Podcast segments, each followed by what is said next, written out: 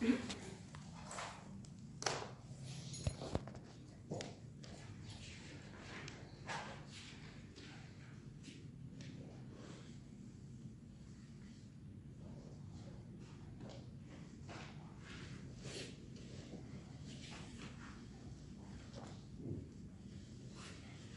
que estaba en, en lenguaje de texto, como escucharlo. Sinceramente podía ir ayer, pero elegí estar con un amigo que hace muchos años que no había eh, va, que venía a Neuquén. Y él es programador matemático ¿Lo conoce? Y coincidentemente terminó hablando de Muy largo. actuar así, explicación de la expresión y el silencio, y una comparativa con ecuaciones que escribí en el cero, de cómo él lo interpretaba y lo comprendía, y cómo yo a él lo intentaba entender mejor. Muy interesante. Pero otra forma de compartirlo. O sea que ¿Ves?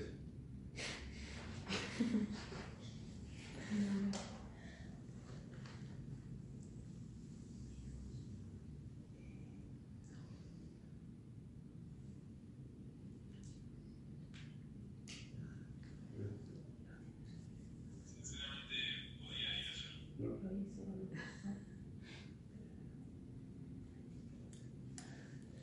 Una pregunta interesante. Sí.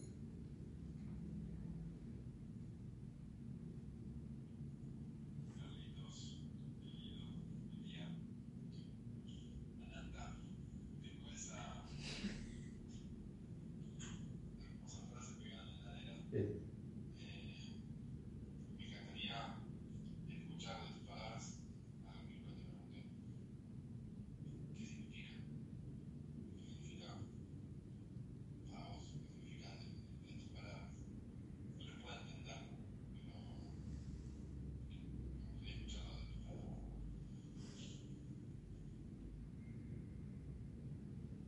ah, perdón. ¿Cuál es la frase? Vamos a escribirla. Ah, ¿qué quiere escribir? Pensé que, está, pensé que estaba en, en- solamente en- te lo había dicho y la conciencia,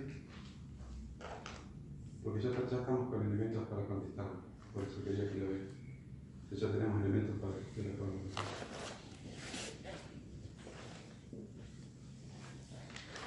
La conciencia luminosa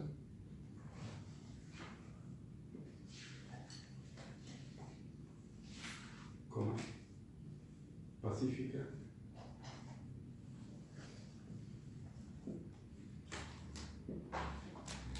y dichosa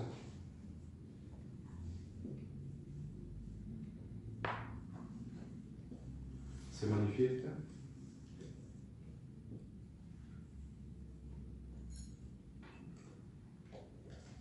espontáneamente.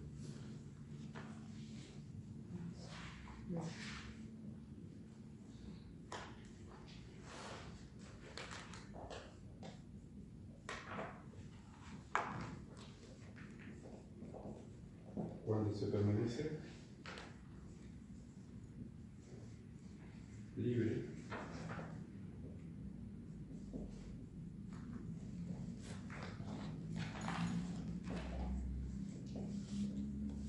Se permanece libre.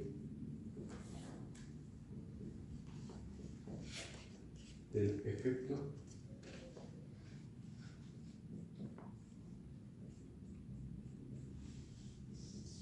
Vamos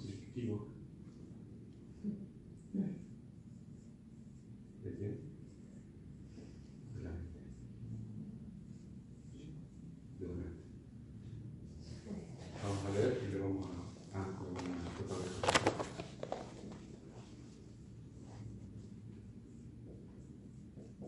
Eso escribió un sabio Simón Alto por ahí. Es un pensamiento. Bueno, eh,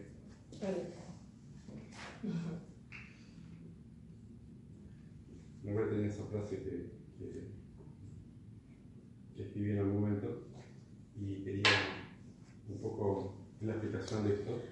Pero usted ya tiene que tener, con lo que hemos visto, suficientes elementos para poder responderme ¿no? acerca de qué significa la frase.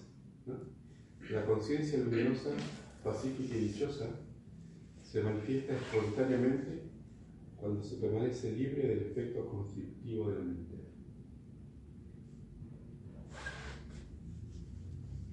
¿Dónde está? ¿A, dónde está? ¿Cuáles son los otros? Es lo que estamos hablando. ¿Quién es la conciencia luminosa, pacífica y dichosa? El Purusha. El Purusha. ¿Cuándo el Purusha se manifiesta espontáneamente? O sea, ¿cuándo es, cuando es consciente de su real y verdadera naturaleza? Que eso significa cuando está libre del efecto constrictivo de la mente. ¿Mm? Sí, al estar libre del efecto constrictivo de la mente, estaríamos diciendo, estamos hablando del ciclo 2. Estamos diciendo en qué momento se puede pensar libre del efecto constrictivo de la mente. Cuando la mente está en samadhi, cuando la mente está serena, cuando la mente está quietada, cuando la mente ha sido disuelta.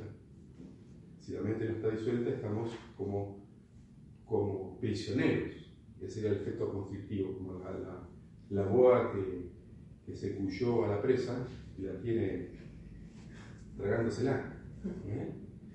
Este, ahora, si la mente se, estuviera bajo control, en samana, detenida o en total desidentificación, uno se libera de ese efecto conflictivo de la mente y la conciencia luminosa pacífica, el purusha, es, se manifiesta espontáneamente, es decir, el, mismo lo que decía el Sutra 3.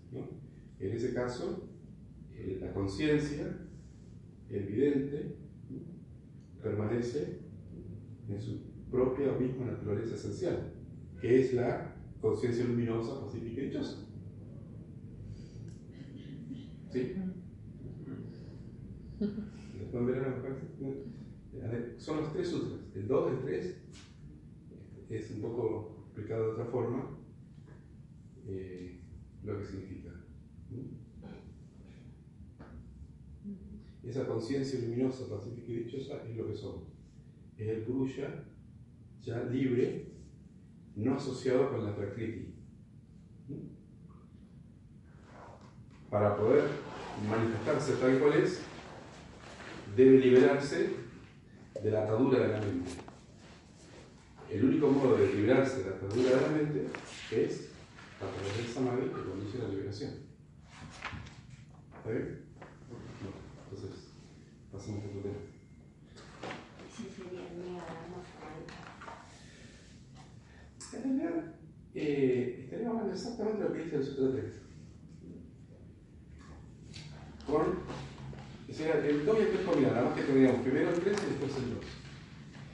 Porque permanecer libre del efecto constrictivo de la mente es yoga chitta interior. En ese caso, la conciencia purusha se manifiesta en su plenitud. ¿Mm? Estoy expresado el 3 y después el 2. Es la misma idea con otras palabras.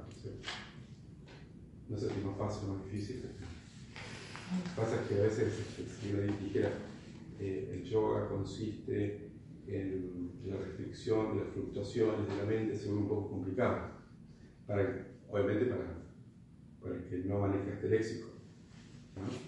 Porque hablar de fluctuaciones, de, de, no sabe de qué estamos hablando. Lo capaz que acá un poco, no sé. Pero van a ver que hay muchas frases de muchos este, maestros que en realidad están explicando a veces enseñanzas que están, por ejemplo, en los sutras o, en otros textos, con, las mismas ideas, con otras palabras quizás, pero las mismas ideas. este, por ejemplo, sería la idea de esos dos sutras.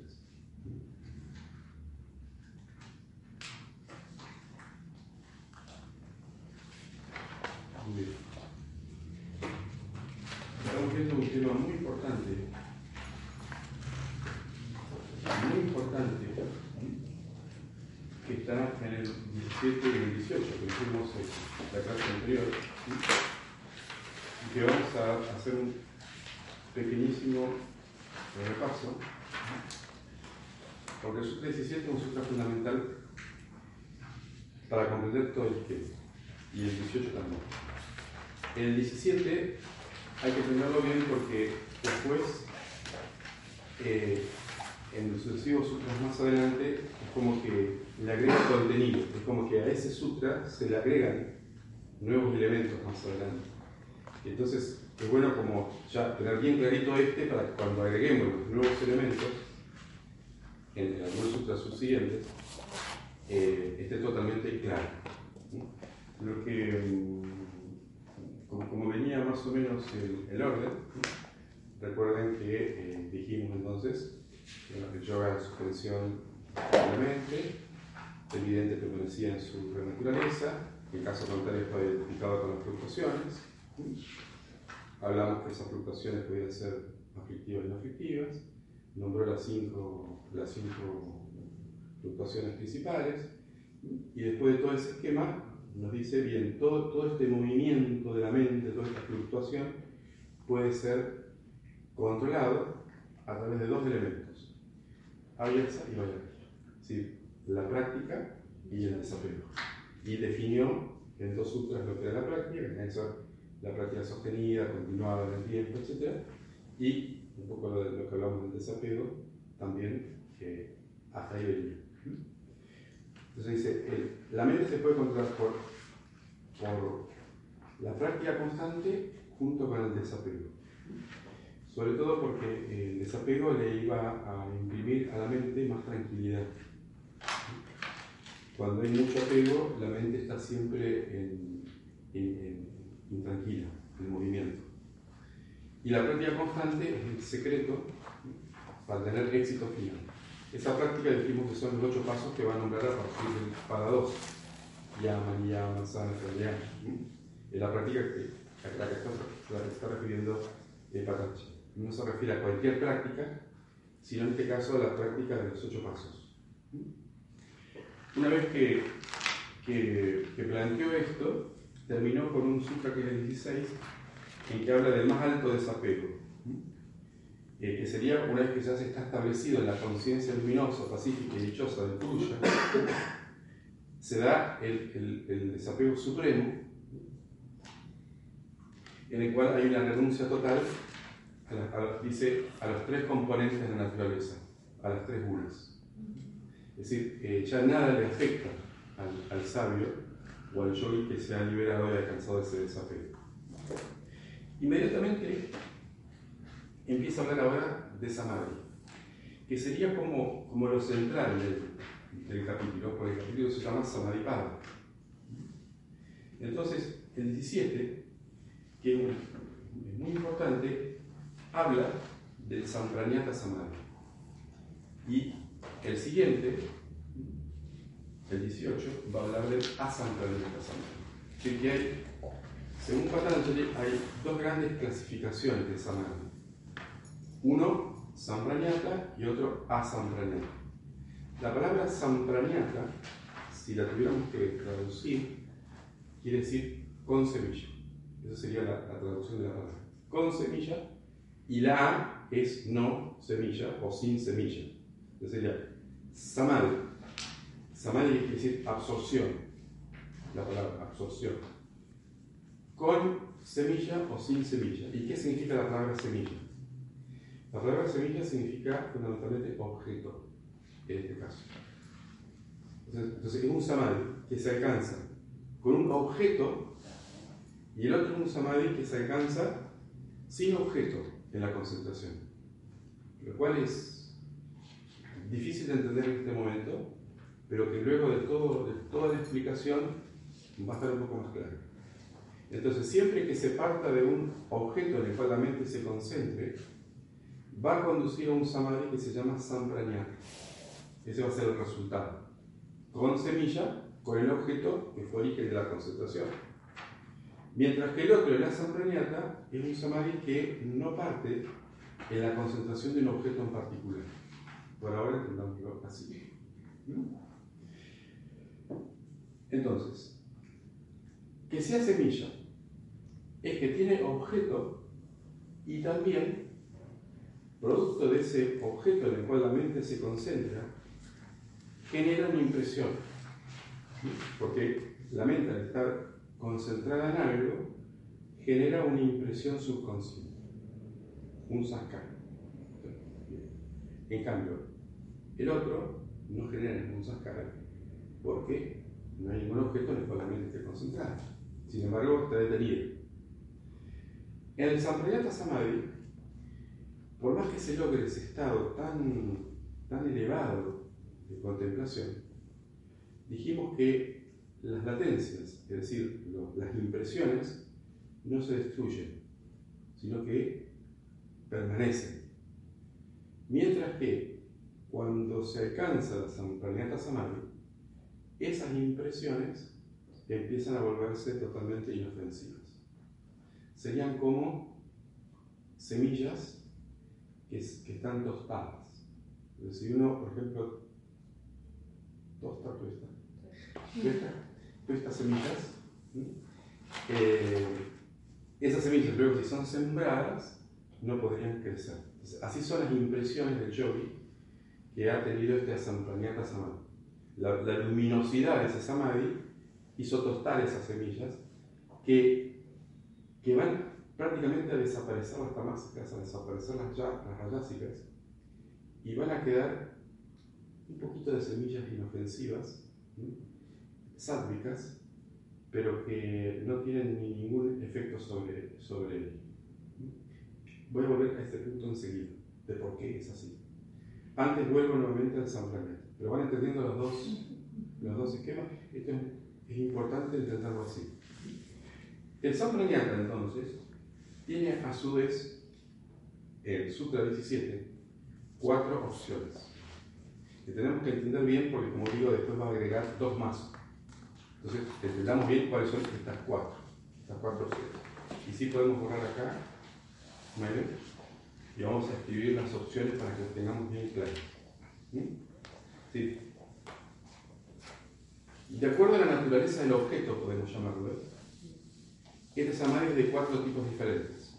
Y a la vez están presentados en un grado de, evolución.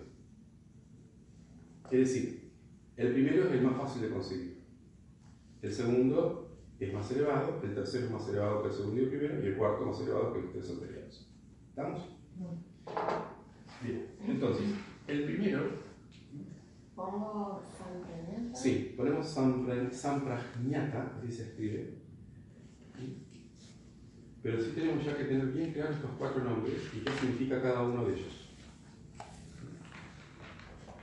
Para que lo que siga sea sencillo.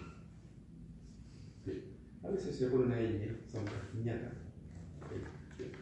Entonces, el primero, ponen un 1 con un paréntesis, por ejemplo se llama Savitarka.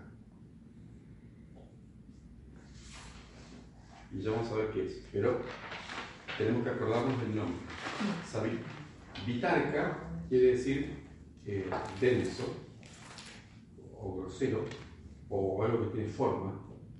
Eso es Vitarka. ¿Lleva una H? No, creo que está bien así. Y una sola T.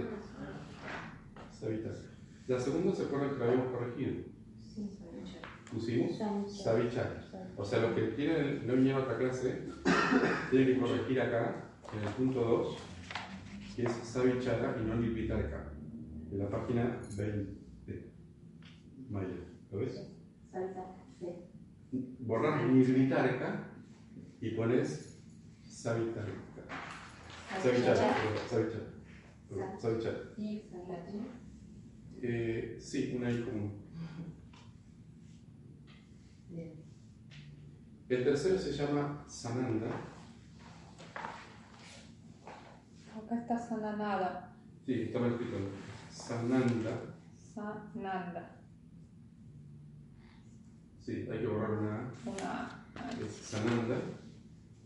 Y el cuarto, eh, algunos lo escriben como Asmita, en lugar de Sasmita. A ver cómo está acá. Eh, Asmita me parece que eh, lo revisamos por las dudas. Sí, debemos a corregirlo eh, la palabra del 4, le vamos a poner una de asmita, no sasmita, sino asmita. Algo, algo va a estar bien escrito. Sí. Asmita. No. A Sabitarca le sacamos una, una flechita, cortita así, con una puntita, y le vamos a poner denso. La palabra denso, denso o con forma, grosero, grosero, eh, compuesto por los elementos, los cinco elementos. Con la palabra denso se van a dar cuenta. Al segundo le vamos a poner sutil. Los elementos sutiles o sin forma. El tercero la dicha de la mente, o la felicidad de la mente, la dicha, la dicha de la mente, o la serenidad o la tranquilidad de la mente.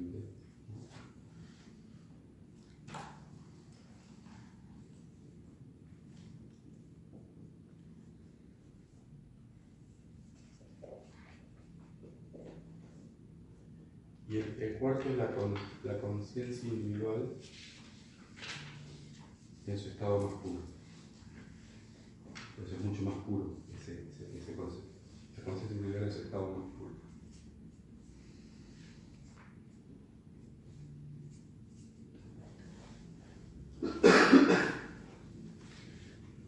Y vamos a poner ahí un secreto, no secreto, no, no secreto, es altura pero podemos poner, yo se lo voy a explicar un momento mejor, fue la palabra Budi.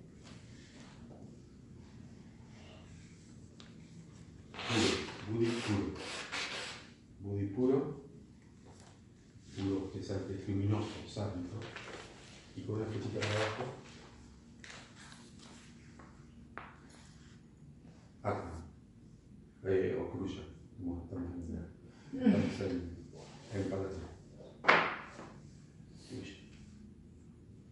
Porque el mismo concepto se aplica también en la filosofía Vedanta. ¿eh? Van a ver que, cuando, si estuviéramos analizando la meditación eh, en Vedanta, es muy similar el, el esquema, nada más que cambian los nombres y después se mantiene cambios. Bueno, muchísimas gracias. Por ahí vamos a ir y después vamos a ver las compañías. Entonces, Samprañata, con semilla, hay un objeto en el cual la concentración es inicial. ¿Mm? Si ese objeto tuviera una naturaleza compuesta por los cinco elementos, tierra, aire, agua, fuego y espacio, se llama, a, esos elementos se llaman vitarka, y el, el samadhi, que se alcanza que, y que fue iniciado por la concentración de esos elementos, recibe el nombre de savitarka. ¿Sí? Sería la absorción de la mente en un objeto denso, compuesto por los cinco elementos. Como por ejemplo, Lo que se te ocurra que sea denso. Por ejemplo, el velador. no una imagen. También Puede ser, cualquier puede cosa ser. que sea material. puede ser, puede ser una imagen de una forma determinada. Por ejemplo, la imagen del maestro, la imagen de Jesús, la imagen de Vishnu, la imagen de Cristo, la imagen de Shiva, pero eh, no lo especifica. Por lo tanto, cualquier elemento de la Prakriti, compuesto por estos cinco elementos densos que se llaman los Mahabhutas, por cualquiera de estos cinco elementos, va a conducir a que la mente se absorba en ese elemento y solo, solo se mantenga en la conciencia ese elemento. Supongamos que hubiera sido una manzana. Entonces, en la conciencia de ese samadhi, solo va a existir esa manzana. No va a haber otro pensamiento, no va a haber otro objeto, no va a haber otra idea. La manzana es contemplada desde su totalidad, incluso desde su misma esencia. Y se dice que si bien la mente está detenida, llamémosle así, el, concepto es que está parcialmente detenida. Porque está detenida, pero hay un objeto todavía. Quiere decir que hay una función. Está funcionando en función a ese objeto que se está contemplando. ¿no? Anclada, como anclada de ese Sí. objeto. Exacto. Pero es, por eso se llama detención, pero es una detención parcial, tenemos que decir. No es una detención completa. La detención completa es solo en el asambleamiento, no en el asambleamiento. En el asambleamiento la mente se va a detener, pero va a mantener la conciencia del objeto. Y ese objeto va a resplandecer en su totalidad, es decir, la, la mente toda se absorbe del objeto, de modo tal de que ahí no hay conciencia del mundo, o del universo, o del lugar que estamos meditando, o del cuerpo, o de los ruidos. Todo está absorbido en ese objeto que se está contemplando. Puede ser una música, un sonido. Puede ser, pero en ese caso estaría eh, ya lo vamos a ver ese, porque justo, y justo son esos detalles son los que amplía más adelante en otros sutras. Eh, en otros sutras va, va- como, como que va a dividir el Savitarka en dos. La contemplación con una repetición, como si fuera un mantra, o la contemplación sin ninguna repetición, o solo el sonido, por ejemplo. Pero concentrarse ponerle, en escuchar, ponerle más que en visualizar. Sí, sí, pero lo- los yogis no- normalmente eso lo han hecho en escuchar sonidos internos y no tanto en sonidos externos.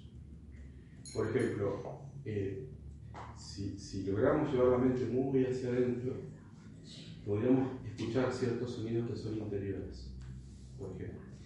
Y están descritos cuáles son esos sonidos. Incluso hay ejercicios para escucharlos. ¿No? No, no- es tan difícil de lograr. O eso mismo se, se entiende como repetir el mantra, es decir, el sonido provocado por tu propia mente al repetir una palabra. Por supuesto que se podría también eh, ejercer en la concentración de un sonido externo, porque estaríamos utilizando el sentido del oído, del mismo modo que si tuviera la imagen enfrente y la estoy mirando. En este caso estoy utilizando otro sentido y la estoy escuchando podríamos hacer que la mente se absorba totalmente en ese sonido y entre en estado de quietud. Eh, Y lo que, dice, lo que dice el texto es que en ese samadhi, el, objeto sobre el cual la mente se ha concentrado revela su más profundo secreto. Es como que se, se alcanza a comprender la sutilidad del objeto. ¿Es mejor que sea siempre un objeto interno o puede ser uno externo? Pero si es externo, lo tenemos que estar como mirando. estamos mirando, claro. Claro, Eh, estamos mirando. Eh, eh, Porque también podemos podría- visualizar algo Exacto. con los Eh, ojos cerrados, ¿es En mejor? realidad se refiere más a la visualización con los ojos cerrados. Ujú. de- se supone que es así lo que estás haciendo. Claro. Porque la meditación en el Para yoga- anular los sentidos, digamos, Exacto. desconectarlos, ¿no? Exacto. Ese es el sentido de cerrar los ojos Ujú. para que, para que la vista no distraiga, para que los ojos no entren en contacto con los objetos. Eso Claro. es proteger. Lo Al cerrar los ojos no entro en contacto con el objeto.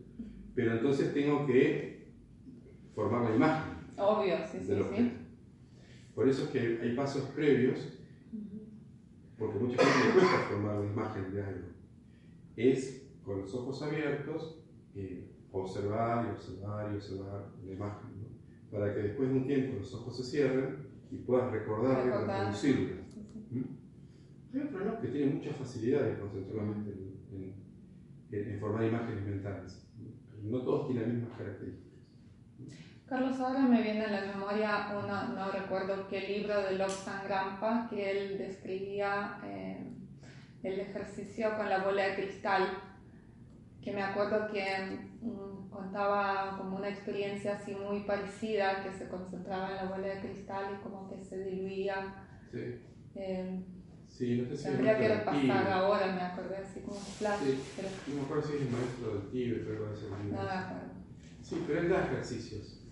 Incluso nosotros tenía ganas de, quizás, no sé, que te van a hacer cosas, pero durante un par de años antes que todos ustedes, creo que estuvieron acá unos, unos años atrás, como 10, hicimos un curso, hice un curso que se llamaba Raya Yoga. Entonces hacíamos ejercicio de concentración en la mente, entre otras cosas.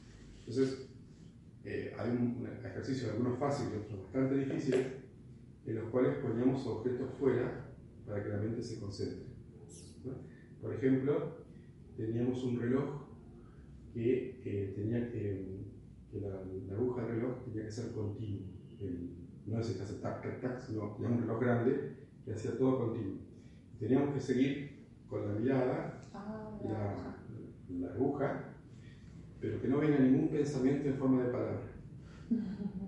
No, no repetirlo, no, nada, simplemente mirarlo y que la mente en total silencio y, se, y seguirlo a ver cuánto tiempo podía. Entonces, al principio duraban 5 segundos, 7, 8, y después de unos meses ya eh, se, se va llegando a los 30, a los 40 y se puede hacer el minuto completo de poder seguirlo, pero no tiene que aparecer nada, ni, ni, ni una palabra, por ejemplo. ¿no?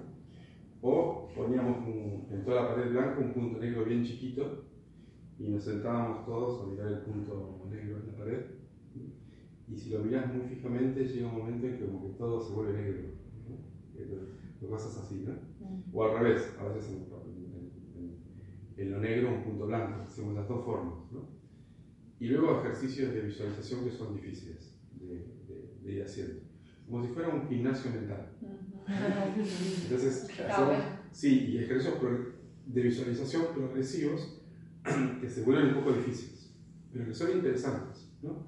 Eh, por ejemplo, eh, tener una, una esfera, visualizarla, pero poder visualizarla desde todos los ángulos, y no solamente de, imaginémosla que la estamos viendo de frente, sino como la ve- veríamos de atrás, como la veríamos de arriba, como la vemos de abajo, como la vemos en 180 grados.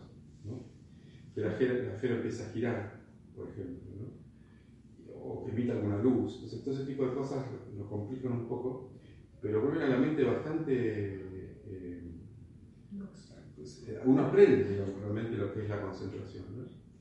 Y después, en cuanto a los. al resto de Raya Yoga, tomábamos algún yama y, por ejemplo, que todavía los vimos, pero ustedes más o menos ya lo, en el primer curso, y todo un mes tratamos de eh, con- estar conscientes de vivir la no violencia, por ejemplo. a 15. ¿Eh?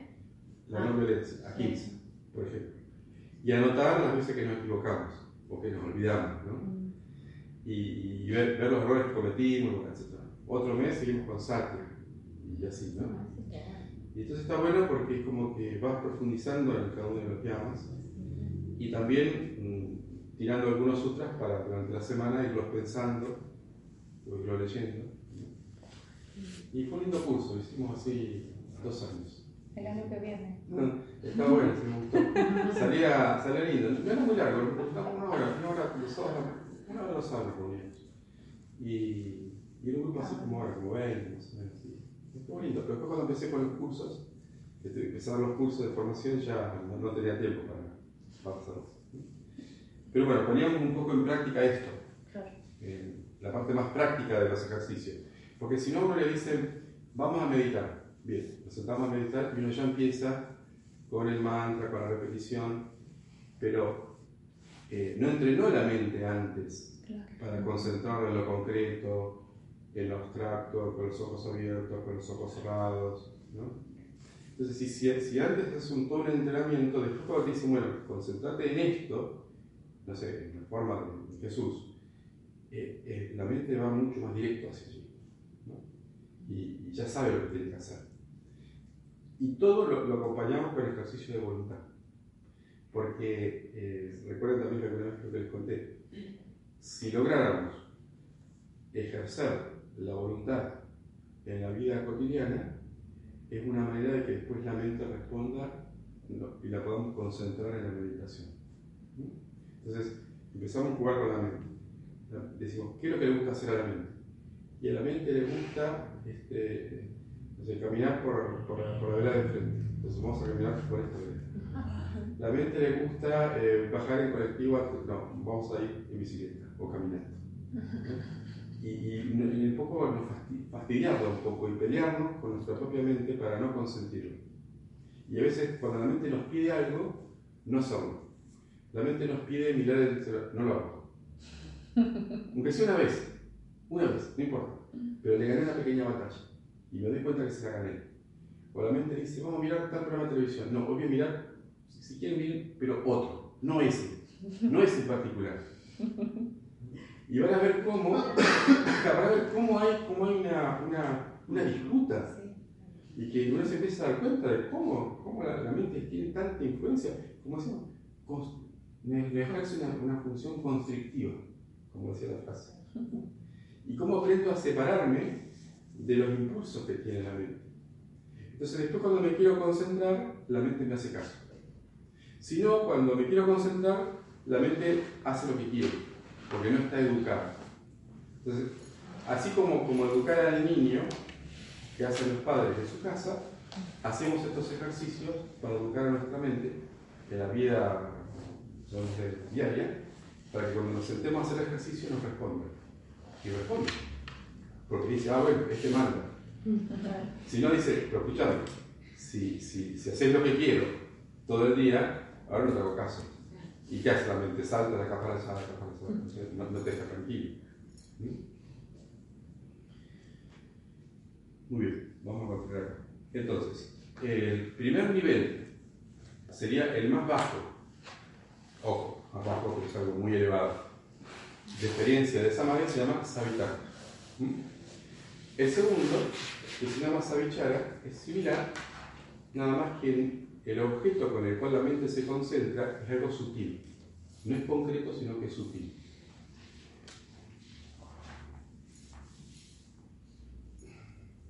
También, también podríamos decir que son las ideas, las grandes ideas, Soham, o yo soy Brahman, ese, tipo de ideas entraría dentro de una concentración llamada Vichara o en Samadhi sería Savichara. Eh, también dicen los chakras o los, los marcos que, que tienen los chakras que son muy cortitos, no tienen traducción, o los elementos sutiles, eh, sería la contraparte sutil de los elementos físicos. Bueno, cuando, la mente toma esos objetos, quizás lo, lo mejor es tener por ahora la idea de que es una, una, una, una idea, una frase. Es decir, por ejemplo, eh, Dios es amor, por decir algo. No tiene una forma como, como, como vital. Eh, es. ¿sí? Eh, por lo tanto, es un tipo de concentración llamada vichara, porque no tiene una, una forma determinada. Y va a conducir a un estado contemplativo de absorción llamado savichara. Estos dos son más como los dos grandes objetos que uno puede concentrarse, densos o sutiles. Luego se dice que hay otro tipo de concentración que surge un poco como producto de las otras dos. Es decir, como, imaginemos que estamos en alguno de los otros dos estados, pero cuando la mente entra a un estado de quietud, de calma, de serenidad, es como que sola se vuelve más pura.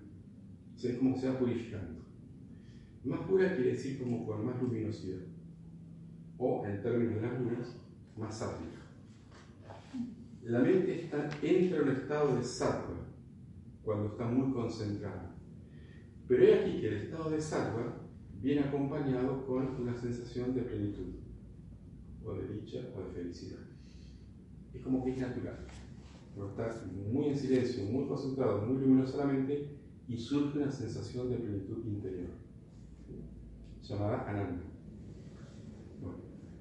En ese caso, el otro objeto se deja, se deja, y solo se trata de concentrar en esa sensación de plenitud que está surgiendo. Y lo único que queda es esa sensación de plenitud, que todo lo invade. No hay nombre, no hay forma, solo hay una gran dicha en todo el espacio de silencio. ¿Vamos? Eso se llama samadhi. Es tan es tan eh, hermosa la experiencia que muchos creen que es el final. O sea, muchos confunden el final del camino con esta experiencia, con Sananda. ¿Mm? Creen que ya se llegaron a, lo último, porque están en, este- en estado de total tranquilidad, serenidad, quietud, totalmente dichosa y feliz. ¿No? Y, suponen o creen que ya es el final de todo. Bueno, no es el final de todo, ¿no? sino que hay que continuar en el proceso. Ese aranda o esa felicidad o esa dicha está como contenida, como contenida dentro de un observador. Ese observador es la parte más pura y luminosa de la prakriti manifestada, es el sátrico. Por eso le puse ahí buddhi puro. Cuando, cuando la parte del buddhi, del intelecto, está muy, muy, muy, muy luminoso, tiene la conciencia de que está observando todo este espectro de eh, silencio y quietud.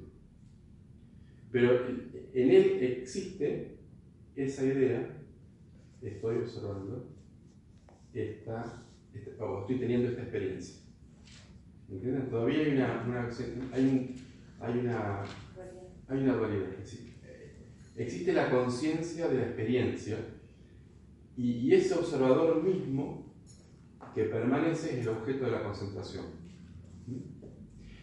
En realidad, lo que está sucediendo allí es que el mismo Purusha, en su, manifestación totalmente luminosa, es como que, como que el, el en ese momento, ese observador, es como si fuera un reflejo, dice ahí. Es como si fuera un reflejo de esa luminosidad del Purusha en ese momento. Nada más que todavía uno el que lo está teniendo la experiencia lo confunde y lo asocia con el yo, o con el Purusha, perdón, con el, con. Todavía no logró separar a ese Purusha de ese yo observante del silencio. ¿Es muy difícil? ¿Me pueden más o menos entender? Había un, un yo totalmente silencioso, muy silencioso, que está consciente, que está observando, que es un reflejo del alma verdadera, pero que todavía no logra ser consciente de este alma verdadera. Todavía no es consciente, todavía no lo discriminó, todavía no lo separó totalmente. Y esta luminosidad no es propia de- de- del Buddhi, porque el Buddhi forma parte de la Prakriti, y la Prakriti no tiene luminosidad. Lo único que tiene luz es el Purusha. Por lo tanto, sería como un espejo totalmente limpio que refleja la luz del alma. Y a través de esa, de esa luminosidad es que puedo observar en ese silencio. Pero hace falta dar otro paso más. ¿Entienden? ¿Está ahí? ¿Sí lo? En teoría. Claro, ¿En teoría. De esta forma es interesante tener la teoría porque si alguna vez, o sea, alguna vez, seguramente, vamos a alcanzar este tipo de experiencias. Porque eh, en, en la evolución, antes de la liberación, hay que pasar por estas experiencias espirituales. Entonces, cuando estén ahí, se acordarán. Cuando vuelvan de ahí, no en ese momento. Ah, Ah. ¿Ven? Sí, consulta 17, ¿no? Estoy más o menos, pues, eh, o pueden consultar con un maestro y decir, bueno, tengo estas experiencias. Cuando consultar con un maestro, y dice, tengo este tipo de experiencia, el maestro más o menos se orienta y dice, bueno, estamos acá, estamos acá, más arriba, más abajo. ¿Mm? Pues es como, una, como un mapa de, dónde, de dónde está el discípulo. Bueno, ese se llama Asmita Samadhi y es, digamos, el más elevado de los Samdhanyaka Samadhis. Que no obstante tiene el objeto, que es el propio yo, y que como vimos, eh, no tiene capacidad para quemar las impresiones, a pesar de ser tan poderoso. Pero sí las adormece. No las quema de todo, pero las adormece como que las noquea. No, no, están totalmente dormidas. El yo que vuelve de ahí tiene una vida muy pacífica, muy, muy elevada su espiritualidad. Está muy cerca de alcanzar la liberación y tiene muy dominadas todas sus pasiones. No quiere decir que estén destruidos, porque el, riesgo es que si tiene una caída, puedan volver a surgir. En cambio, en el sabio liberado, no pueden surgir más, porque ya fueron destruidas las semillas. Acá no fueron destruidas, están totalmente adormecidas. Pero potencialmente podrían volver a, a despertarse. Y el 18, miren qué interesante, dice, el asam praniata ahora, ahora nos dice, bueno, el samadhi sin semilla, sin objeto de la concentración, se alcanza cuando toda actividad mental cesa. ¿Eh? Fíjense, cuando toda actividad mental cesa, porque en el anterior, como dije, hay una actividad mental, pequeñita, sutil, pero la hay. ¿Eh? En el sentido de que hay una concentración o una atención. En cambio acá dice cesa toda actividad mental y solamente permanecen en la mente las impresiones no manifiestas. ¿Por qué? Porque tenemos que admitir que este yogi, después de haber cesado en su mente, cuando recobra la conciencia del cuerpo nuevamente, y de esta forma, tiene recuerdos, tiene memorias. Dice, esta es mi familia, o este es el lugar donde vivo, o esta es la comida que como. ¿Y de dónde provienen esos recuerdos, esas memorias? Claro, de las misas. Por eso dice, eh, también se alcanza cuando en ese momento la actividad cesa, pero, pero se mantienen las latencias, porque él obviamente está vivo y tiene que recuperar esta, esta, conciencia de, su personaje, así. ¿Mm?